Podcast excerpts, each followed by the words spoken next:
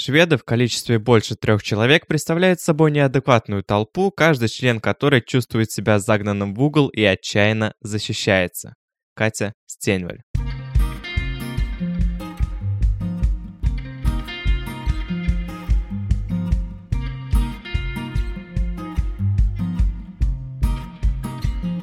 Добро пожаловать в подкаст «Страну к столу». Подкаст, где я рассказываю все самое уникальное о странах мира, их культуру, устройство, географию и многое другое. Представьте, будто вы пришли в ресторан на первую встречу с незнакомцем, но это не человек, а целая страна. Вы наверняка много о ней не знаете. Что вы у нее спросите? Кто проживает в этой стране? Или что в ней едят? Про политику или про экономику? Вопросы могут быть самые разные, поэтому я собрал их всех в одном подкасте и сейчас постараюсь максимально широко на них ответить. Меня зовут Олег Яшков, и сегодня наш гость — Швеция. Спасибо всем, кто подписался на этот подкаст, и спасибо всем тем, кто ждет, пока с ним поделится этим эпизодом. А патронов я жду по ссылке в описании. Совсем скоро там выйдет бонусный грандиозный выпуск.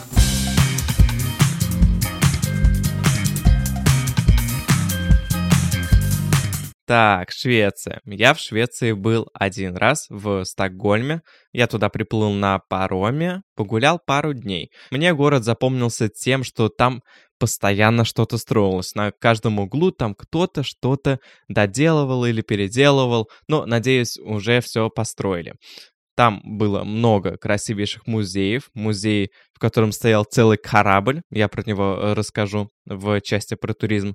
Но, в общем, страна красивая, и я уверен, что очень-очень интересная. Давайте это проверим.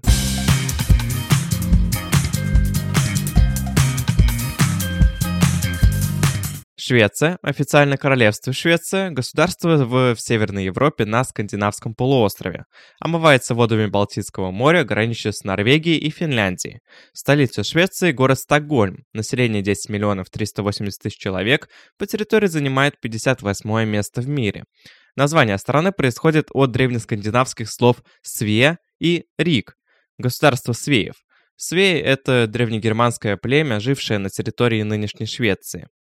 В современной истории Швеции все слишком спокойно. Ни революции, ни кардинальных реформ, только стремление к миру во всем мире, вручение Нобелевских премий и правление короля. О, кстати, можно поговорить о Нобелевских лауреатах, раз уж такое дело. Нобелевская премия мира вручалась нашим Андрею Дмитриевичу Сахарову в 1975 году за бесстрашную поддержку фундаментальных принципов мира между людьми и мужественную борьбу со злоупотреблением властью и любыми формами подавления человеческого достоинства.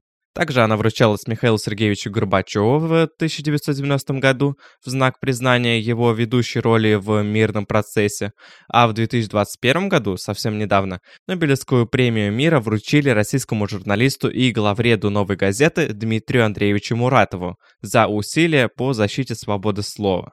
Еще в 2010 году Нобелевская премия по физике была вручена Константину Сергеевичу Новоселову за новаторские эксперименты по исследованию двумерного материала графена. Но русских лауреатов все равно значительно меньше, чем из США, Великобритании или Германии.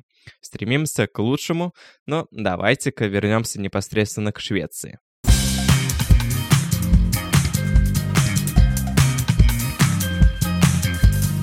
Образование в Швеции является обязательным для всех детей в возрасте от 7 до 16 лет.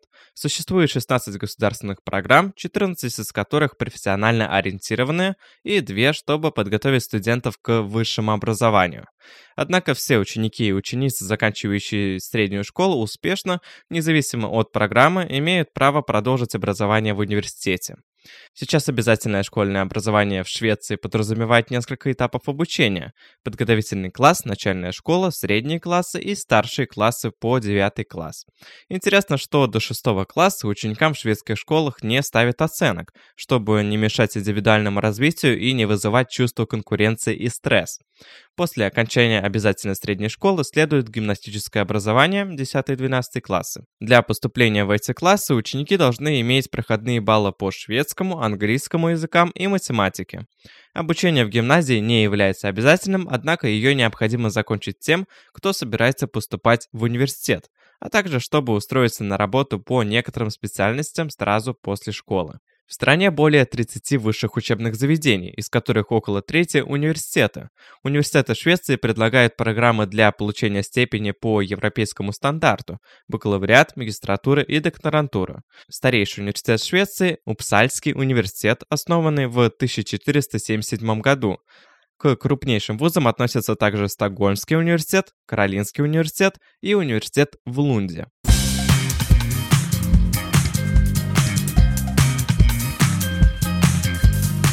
Экономика Швеции развитая, экспортно ориентированная. Страна обладает современной инфраструктурой, превосходными внутренними и внешними коммуникациями и высококвалифицированной рабочей силой. Валютой является шведская крона. Средняя заработная плата в Швеции – 3200 евро, уровень безработицы 7,8%. Связь и транспорт являются наиболее важными составляющими общей инфраструктуры страны.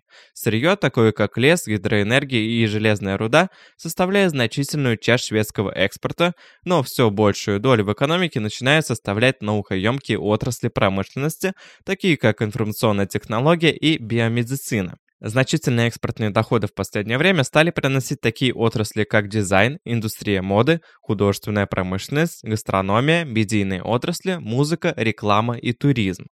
К известнейшим компаниям из Швеции относятся, конечно же, IKEA, одна из крупнейших в мире торговых сетей по продаже мебели, H&M, сеть магазинов одежды, Electrolux, производитель домашней и профессиональной техники, Volvo и Scania, крупнейшие производители надежных автомобилей, AstraZeneca, производитель медицинских препаратов, Spotify создали два шведа, возможно, вы этот эпизод слушаете как раз на Spotify, шведское качество и уют. Еще странная история со Skype, который я уже третий раз упоминаю в подкасте.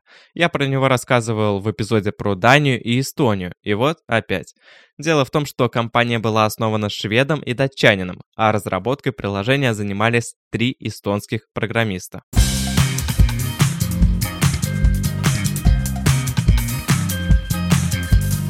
Швеция не броская и не кричащая о своей красоте страна. В ее великолепии каждый может убедиться сам, как только увидит своими глазами. Это скандинавская красавица, которая в окружении гор и скал построила удивительные города, но сохранила баланс с природой. Швеция богата на памятники архитектуры. Ее замки не лишены скандинавской выдержки и мощности, но дополнены изящными европейскими течениями. А еще все эти замки совмещаются с величественными горами, на которых открыты хорошие лыжные курорты. Гамластан – это старинная часть Стокгольма, которая поместила на своих улочках множество достопримечательностей. В этом районе находится сердце города, площадь Стуртарьет. Также там есть самая узкая улица Швеции, музей Нобеля и Королевский дворец.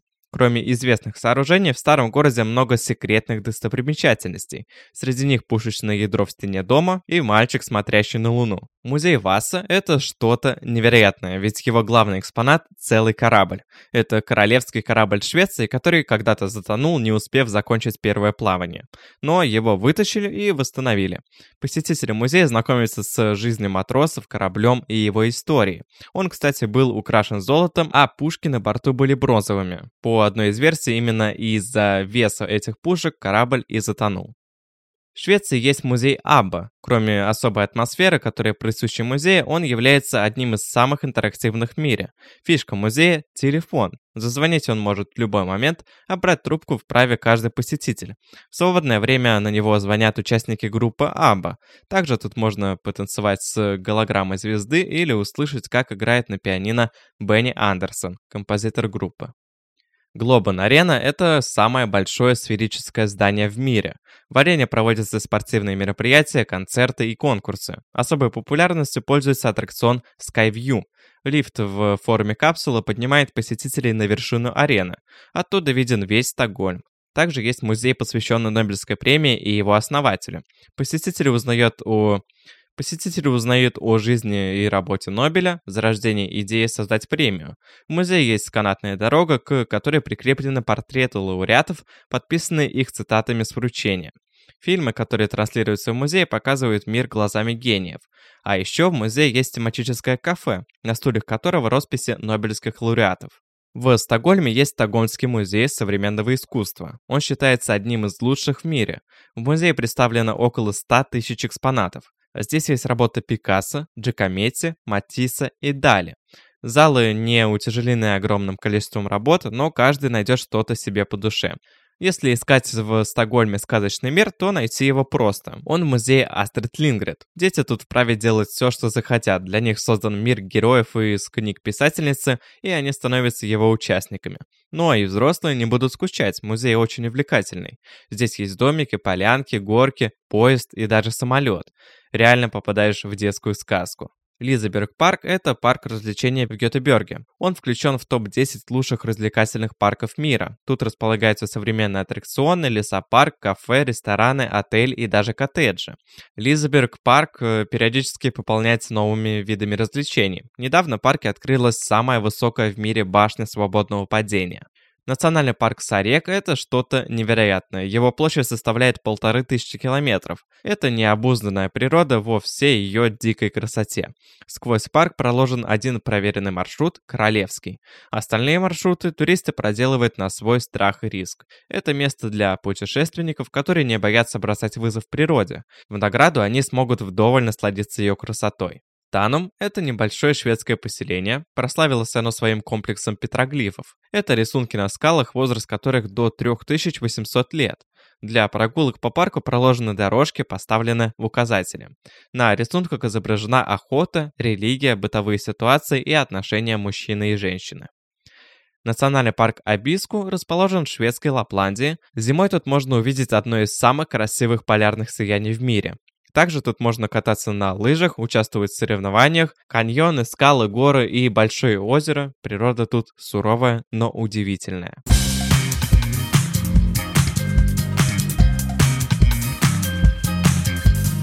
Транспорт Швеции представлен автомобильным, железнодорожным, воздушным и водным. В населенных пунктах и междугородном сообщении действует общественный транспорт. Географическое положение Швеции позволяет контролировать морские транспортные пути между акваториями Северного и Балтийского морей через датские проливы, а также автомобильное сообщение с материком для Норвегии и Финляндии через Ирисунский мост, паромное сообщение со странами Балтии. В Швеции успешно работают над созданием безбарьерной среды в общественном транспорте. Лифты, пандусы, выделенные парковки, дополнительная инфраструктура в аэропортах, метро, на железных дорогах и паромах стали нормой. Также шведы активно заменяют горючее топливо и бензин на альтернативные источники. Биотопливо, получаемое из пищевого и органического мусора, а также электричество и этанол. Многие предприятия заменяют автопарк электромобилями. Практически все городские и междугородные автобусы перешли на биотопливо и этанол. Аэропорты в Швеции есть практически во всех крупных городах. Главным является аэропорт Орланды, еще из больших можно выделить аэропорт Скавста и аэропорт Бромма.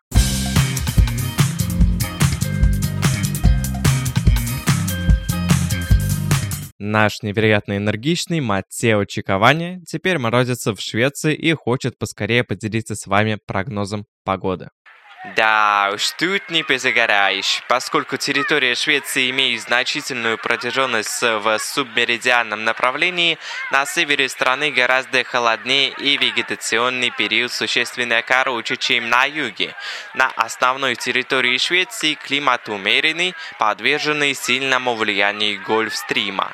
Средняя температура зимы от 16 градусов Цельсия на севере до плюс 1 градуса Цельсия на юге от плюс 2 горах до плюс 18 на юге страны.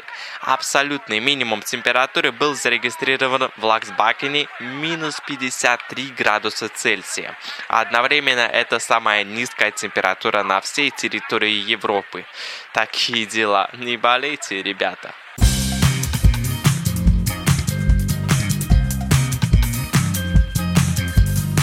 Швеция является конституционной монархией, главой государства является король, он не имеет политических полномочий и не участвует в политической жизни. Король выполняет главным образом церемониальные функции, являясь символом Швеции.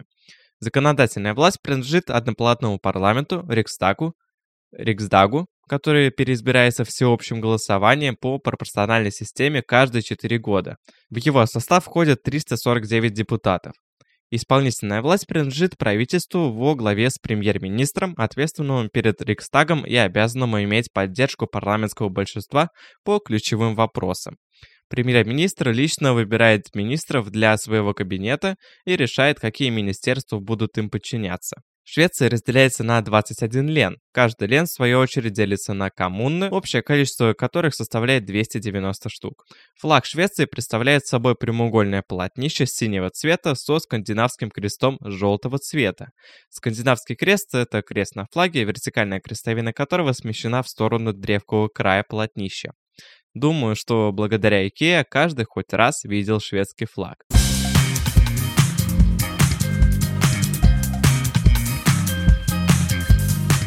Ох, народ Швеции, мы тут с вами разговоримся. В Швеции проживает около 90% шведов. Официальным языком является шведский, он относится к германской группе индоевропейских языков. Ближе всего он к датскому и норвежскому языкам. Вот про что хочется поговорить, это про шведскую философию. Философия лагом — это шведская философия гармонии, философия уверенности, в основе которой лежит чувство равновесия и забота об окружающих. Как бы рьяно шведы не отстаивали свою индивидуальность, они известны своим коллективизмом и умением работать сообща на благо общества. Брать ровно столько, сколько нужно, оставляя достаточно для всех. Первый шаг спри... Э, это первый шаг к справедливому распределению общественных благ. Суть заключается в умеренности. Работать продуктивно, но не в ущерб личной жизни. Все успевать, но выделять свободный от заботы день.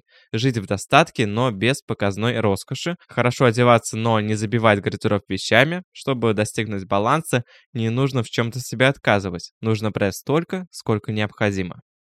Кстати, даже скандинавский интерьер воплощает принципы лагом, всеми нам известный IKEA. Дом шведа наполнен интересными деталями, но в нем нет лишних вещей много предметов ручной работы, натуральные материалы, качественная и функциональная мебель и разумное чувство меры. Баланс достигается при умелом сочетании минимализма, практичности и комфорта. Праздники Швеции. В ночь на Рождество подарки шведский Дед Мороз приносит поздно ночью, так как прежде чем их развернуть, нужно уделить немало времени застолью и общению. Главное блюдо рождественского стола – рождественский окорок в соусе гриль. 7 января праздник Трех Королей, или же Крещение. 13 января день Кнута. В этот день в стране разбирают елки, а конфеты из мешочков, украшавших новогоднюю елку, раздают детворе. 30 апреля Верпургиевая ночь. Жители празднуют наступление весны. Люди тысячами выходят на улицы, разжигают костры и водят хороводы, слушая веселые песни в исполнении хоров. А 13 декабря у шведов День Святой Люсии. По традиции дети готовят родителям праздничный завтрак, печенье и горячий шоколад, облачившись в нарядные костюмы. Мальчики – костюм звездочета, а девочки – белое платье.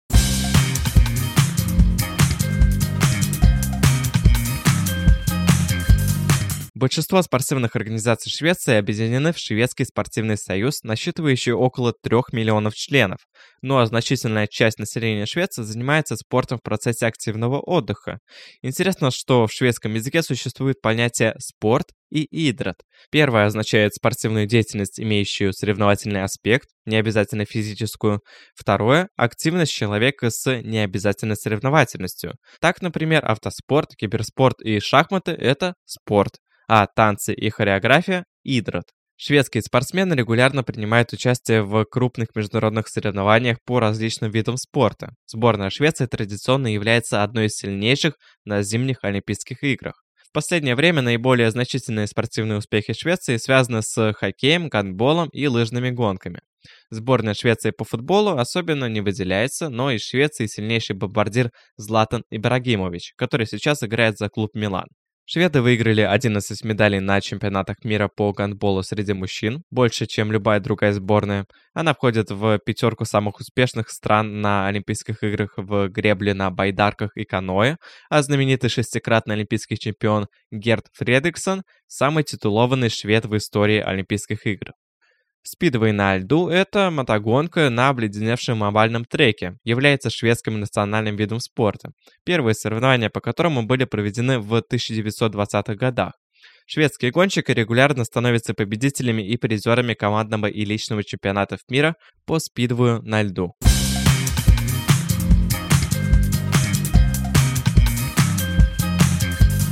На протяжении многих веков шведская национальная кухня формировалась под воздействием скандинавской кулинарных традиций. Особое влияние оказал климат и приближенность к морю. Большинство блюд отличается простой технологией приготовления и доступным набором ингредиентов. Наверняка вы знакомы с понятием «шведский стол». Такой метод подавать блюда появился в Швеции давно, он, по сути, напрямую связан с философией лага.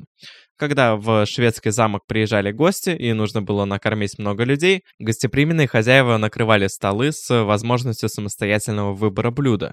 Сейчас такая система используется в большинстве отелей мира. Из блюд Швеции можно выделить грюта, старинное мясное блюдо, инстербанд, острые колбаски из свинины, и йолеброд, суп на основе пива.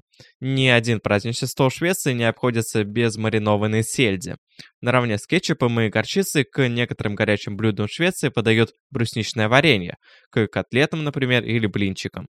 Витрина ни одной уважающей себя кондитерской не обойдется без нежно-зеленого торта принцесс, увенчанного алой сахарной розой.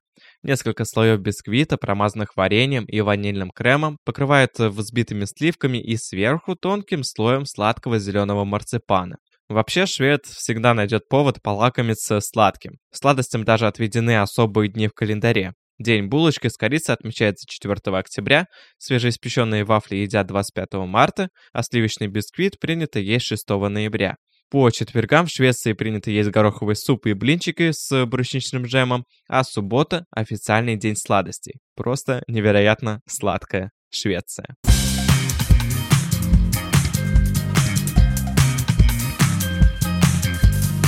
Ну, Швеция, конечно же, прекрасна. Лично мне она очень нравится, такая не очень-то и холодная, если честно, страна, но невероятно красивая, где правильные люди, которым ничего особо от жизни не надо, но при этом они так кайфуют, что вы просто не представляете. Ну, надеюсь, я, вы теперь представляете, потому что философия лагом, все в меру, все, что можно, то берем, но что не нужно, то как бы зачем брать.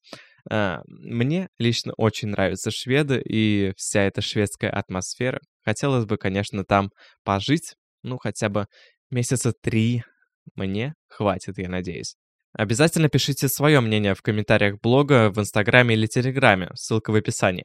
Если вам понравился этот эпизод и вы хотите узнать больше нового о других странах мира, то подписывайтесь на подкаст «Страну к столу», ведь в следующем эпизоде мы погрузимся в такую страну, как Болгария. Ух ты, Болгария, опять что-то теплое и что-то, наверное, похожее на Румынию, но не факт будем разбираться. У вас есть уникальный шанс поддержать мой подкаст на Патреоне по ссылке в описании. Там скоро выйдет крутейший бонусный эпизод. Я пока не могу сказать, что там будет, но правда, это будет что-то невероятное. Возможно, он уже вышел, когда вы слушаете, поэтому давайте скорее переходите по ссылке и хотя бы гляньте, что там есть на Патреоне. Там очень много всего. И сценарий, и чат для патронов, и вот бонусный эпизод. Я буду вам искренне благодарен. Говорил Олег Яшков. До скорых встреч!